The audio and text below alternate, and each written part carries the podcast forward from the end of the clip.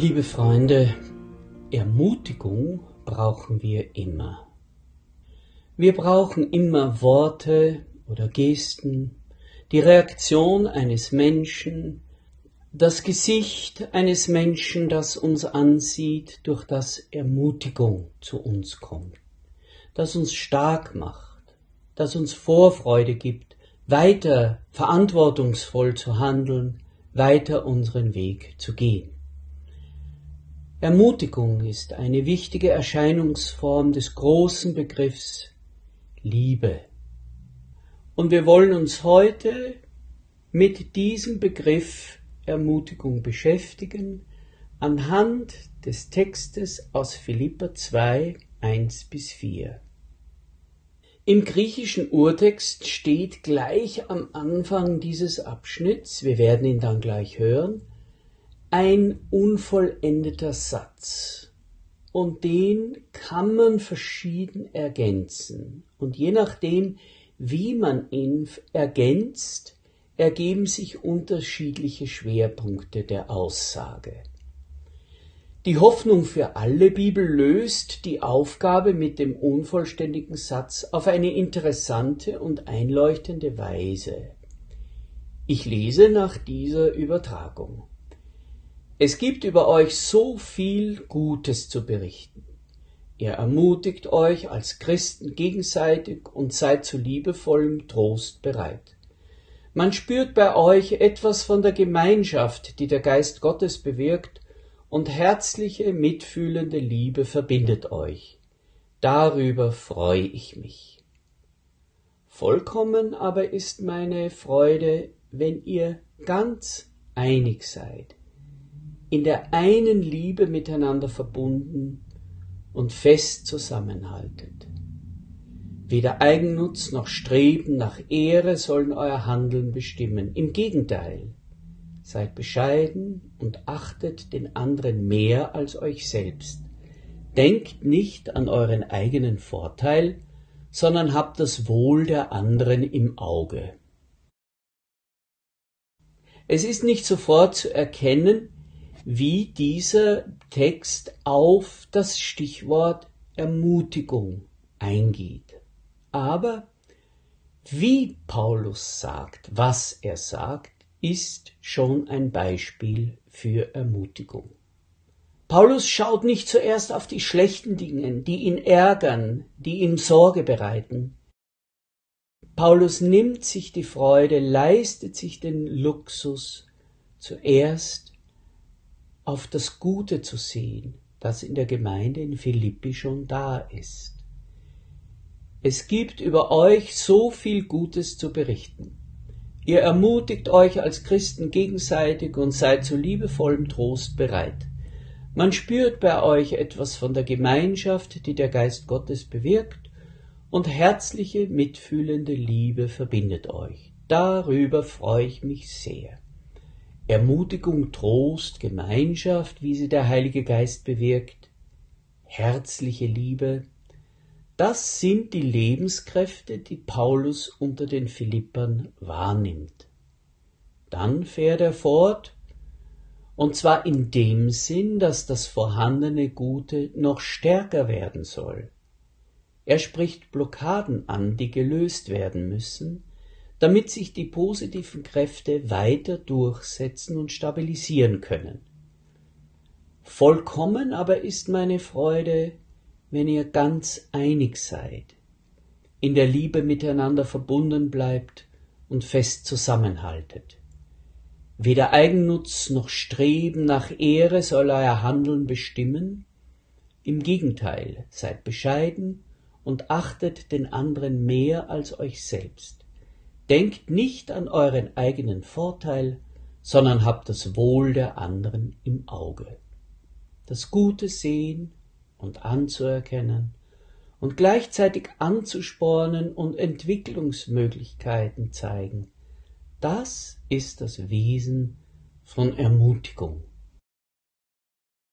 Was bedeutet das Wort Ermutigung? Ermutigung das liegt zunächst einmal auf der Hand, heißt Mut machen. Ermutigung heißt, einen Menschen darin zu bestärken, vorwärts zu gehen.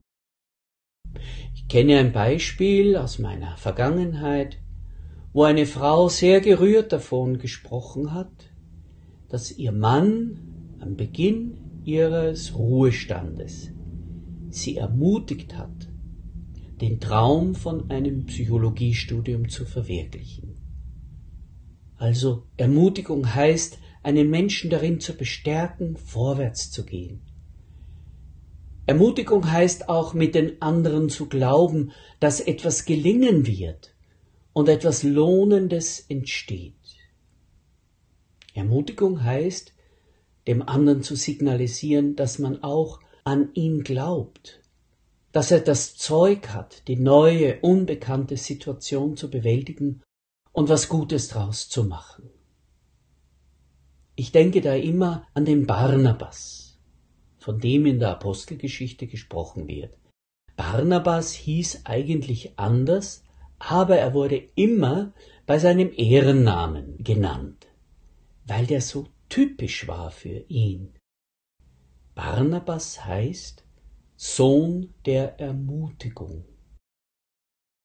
Und er machte seinem Namen alle Ehre, weil er zum Beispiel den jungen Johannes Markus nicht fallen lässt, obwohl dieser alle Erwartungen enttäuscht hat, die die christliche Gemeinde, der Apostel Paulus und er, Barnabas selbst, in ihn gesetzt hatten. Ermutigung heißt also, man verstärkt das Vertrauen in eine Zukunft, die man nicht kennt und noch gar nicht beurteilen kann. Aber man bereitet sich auf diese Zukunft so vor, dass man die Zuversicht bekommt, dass man es gestalten und schaffen wird. Ein sehr gescheiter Mann hat vor Jahren in Bayern Alpha einmal versucht, Menschen wie mir einigermaßen verständlich zu machen, was nach heutigem Wissensstand physikalisch die Grundstruktur der Wirklichkeit ist. Und er erklärte es mit folgendem Bild. Die Wirklichkeit ist ein breiter, unerschöpflicher Fluss von Möglichkeiten, die noch nicht verwirklicht sind. Und wenn diese Möglichkeiten konkretisiert werden, dann verwandeln sie sich in Materie, dann sind sie festgelegt. Ich verstehe es eigentlich noch immer nicht, aber es fasziniert mich. Die Realität ist ein breiter, unerschöpflicher Fluss von Möglichkeiten, die noch nicht darauf festgelegt sind, welche Gestalt sie annehmen und dann in der Wirklichkeit fixiert werden. Überlegen wir mal, was kann das bedeuten, dass dieser Strom der Möglichkeiten aus der Mitte Gottes heraus zu uns fließt. Jetzt möchte ich aber zurückkehren zu dem, was ich besser verstehe. Ich stelle die Frage, was heißt Ermutigung im Zusammenhang unseres Glaubens? Zu Pfingsten heißt es, dass der Geist ausgegossen wurde über alles Fleisch, das heißt über die ganze Erde. Und in Jesaja 11,9 steht, dass die Erkenntnis des Herrn die Erde bedeckt, wie das Wasser die Weite des Meeres bedeckt. Ein Gospellied nimmt das auf All over the world the Spirit is moving. Und die Apostelgeschichte endet nicht mit einem Schlusspunkt, sondern mit drei Punkten. Es geht weiter. Das letzte Wort dieser biblischen Schrift heißt ungehindert. Und jetzt überlegen wir, das also ist die geistliche Realität, in der wir leben, bis Gott der Geschichte und der Welt ein Ende setzt und sie zum Ziel bringt. Gottes Geist bedeckt die Welt. Wir sind umgeben von Kreativität, vom Suchen und Werben Gottes, um Menschen anzusprechen und mit seiner Liebe zu überwinden. Wenn wir es so sehen, dann freut sich Gott darüber, wenn wir mit ihm Schritte ins Neue tun, Möglichkeiten und Ideen ausprobieren. Und darum dürfen wir Ermutiger sein, anspornen, ausprobieren lassen, glauben, dass da draußen viel Gutes entdeckt werden kann, zusammen mit Gott, auf dem Weg mit Gott, in seinem Auftrag. Und das muss nicht ich selber sein, der das alles entdeckt. Gott sei Dank gibt es so viele ältere und junge, verschieden geprägte Menschen, die einfach sagen, da will ich meine Schritte hinlenken, da will ich meinen Fuß auf neues Land setzen. Und wir dürfen sagen, ja. Ermutiger sein heißt, offen dafür zu sein, dass neue Dinge gelingen können. Ermutiger sein heißt, nicht standardmäßig zurückzufragen, warum willst du das tun, sondern warum nicht? Probier's aus, vieles kann gelingen. Entmutiger sagen, das kann ich mir nicht vorstellen, das kann niemals funktionieren. Das haben wir früher auch nicht gemacht. Oder das hat früher schon jemand ausprobiert und es ist nichts daraus geworden. Entmutiger gebrauchen ihre Fantasie und ihren analytischen Verstand und ihre bisherige Lebenserfahrung dazu, um herauszuarbeiten, was alles schiefgehen kann. Und da gibt es dieses lustige Gesetz des Murphy, nämlich Gesetz Nummer eins, alles, was schiefgehen kann, wird auch schiefgehen. Entmutiger sind in diesem Sinn nicht Darwinisten, sondern Murphyaner, aber nicht wir Christen. Wie kann man mit dem Begriff Ermutigung das Wort trösten erklären? Trösten heißt zum Beispiel einem Menschen, der Niederlage erlitten hat, der enttäuscht und entmutigt ist, zu zeigen, dass Gott da ist, dass wir nach wie vor auf seine Ziele zugehen, dass wir mit unseren Stärken und Grenzen, mit unserem Gelingen und Niederlagen weiter mit Gott unterwegs sind, dass ein Fehlschlag keine Strafe Gottes ist, sondern dass wir wieder aufstehen dürfen. Und das erklärt für mich auch den Begriff Gemeinschaft des Heiligen Geistes. Für mich ist die Gemeinschaft des Heiligen Geistes eine Gemeinschaft, in der sich Menschen gegenseitig Hoffnung machen, dass uns Gottes schöpferische Wirklichkeit umgibt, dass sie uns offen steht. Die Gemeinschaft des Heiligen Geistes ist eine Gemeinschaft, in der sich Menschen gegenseitig anspornen, die Augen auf die Ewigkeit, auf die Zukunft Gottes zu richten und gleichzeitig daran Freude zu entwickeln, was wir jetzt und morgen und übermorgen tun können, um diesem kommenden Herrn zuzuarbeiten. Gemeinschaft des Heiligen Geistes, das ist eine Gemeinschaft, die immer neue Möglichkeiten aufzeigt, innerlich angedockt zu bleiben an der Kraftquelle des Glaubens.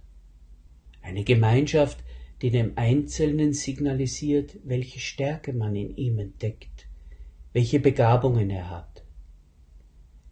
Eine Gemeinschaft, die zuhört, wenn jemand noch unsicher vielleicht davon spricht, wozu er oder sie sich berufen fühlt und dann prüft und anspornt und unterstützt. Eine Gemeinschaft, die sich ehrlich mitfreut und mitfeiert, wenn dem anderen etwas gut gelungen ist. Das ist für mich Gemeinschaft des Heiligen Geistes christliche Gemeinde. Und vieles von dem, das wir eben genannt haben, sieht Paulus schon in guten Ansätzen in der Gemeinde in Philippi verwirklicht. Die Christen waren damals eingeschnürt von vermeintlichen Unmöglichkeiten. Sie haben sich gegenseitig die Augen geöffnet, die Kraft und Hoffnung, die Wirklichkeit Gottes zu sehen. Ihr ermutigt euch als Christen gegenseitig und seid zu liebevollem Trost bereit. Man spürt bei euch etwas von der Gemeinschaft, die der Geist Gottes bewirkt, und herzliche, mitfühlende Liebe verbindet euch. Darüber freue ich mich sehr. Doch wir dürfen das jetzt auch nicht überspringen, was Paulus unruhig macht. Denn gleichzeitig mit seinen ermutigenden Worten spürt man seine Unruhe, dass einige Dinge, die er bei seinen geliebten Philippern sieht, das bisher Erreichte gefährden könnte. Was gefährdet den Geist der Ermutigung, des Trostes, der Gemeinschaft und der herzlichen Liebe? Paulus sagt es sehr taktvoll, aber man versteht ganz genau, worauf er hinaus will. Vollkommen aber ist meine Freude, wenn ihr euch ganz einig seid, in der einen Liebe miteinander verbunden bleibt und fest zusammenhaltet. Weder Eigennutz noch Streben nach Ehre sollen euer Handeln bestimmen. Im Gegenteil, seid bescheiden und achtet den anderen mehr als euch selbst. Denkt nicht an euren eigenen Vorteil, sondern habt das Wohl des anderen im Auge. Es gibt also bei den Philippern und eigentlich in jeder Gemeinschaft, in jeder christlichen Gemeinde Kräfte, die es durch positive Gegenkräfte in Schach zu halten gilt. Und was sind diese Kräfte? Uneinigkeit, Rivalität, sich wichtig machen, Rechthaberei und in Parteien denken, wir und die. Neben allem Guten sind diese Kräfte leider auch in Philippi wirksam. Sie sind für eine christliche Gemeinschaft das, was Pestizide für Bienen sind. Gifte, die sie meist nicht sofort töten, aber allmählich schwächen und über kurz oder lang dezimieren.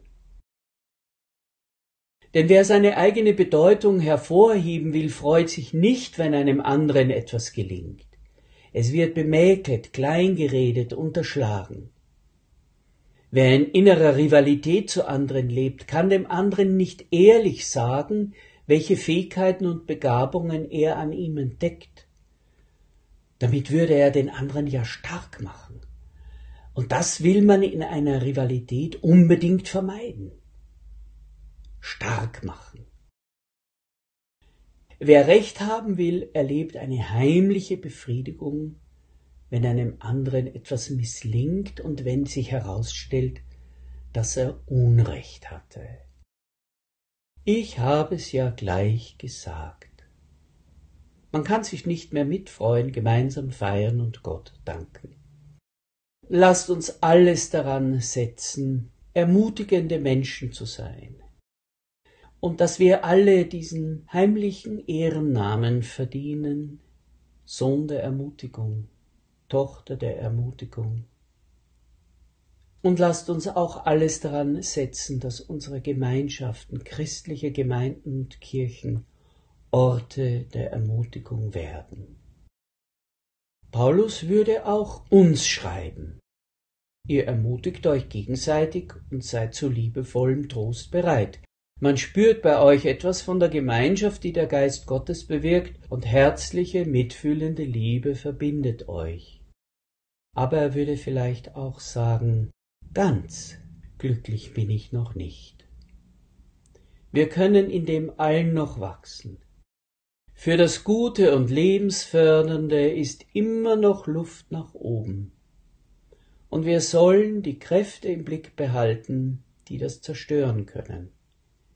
Und das sollen wir vor allem bei uns selbst im Blick behalten. Eigennutz, Streben nach Ehre, unbescheiden und selbstbezogen sein, den eigenen Vorteil suchen, nicht das Wohl des Ganzen. Weil Gott mit uns ist, sind unsere Gegenwart und Zukunft erfüllt von Möglichkeiten und nicht verbaut durch Unmöglichkeiten. Darum lasst uns Ermutiger und Ermutigerinnen sein. Amen.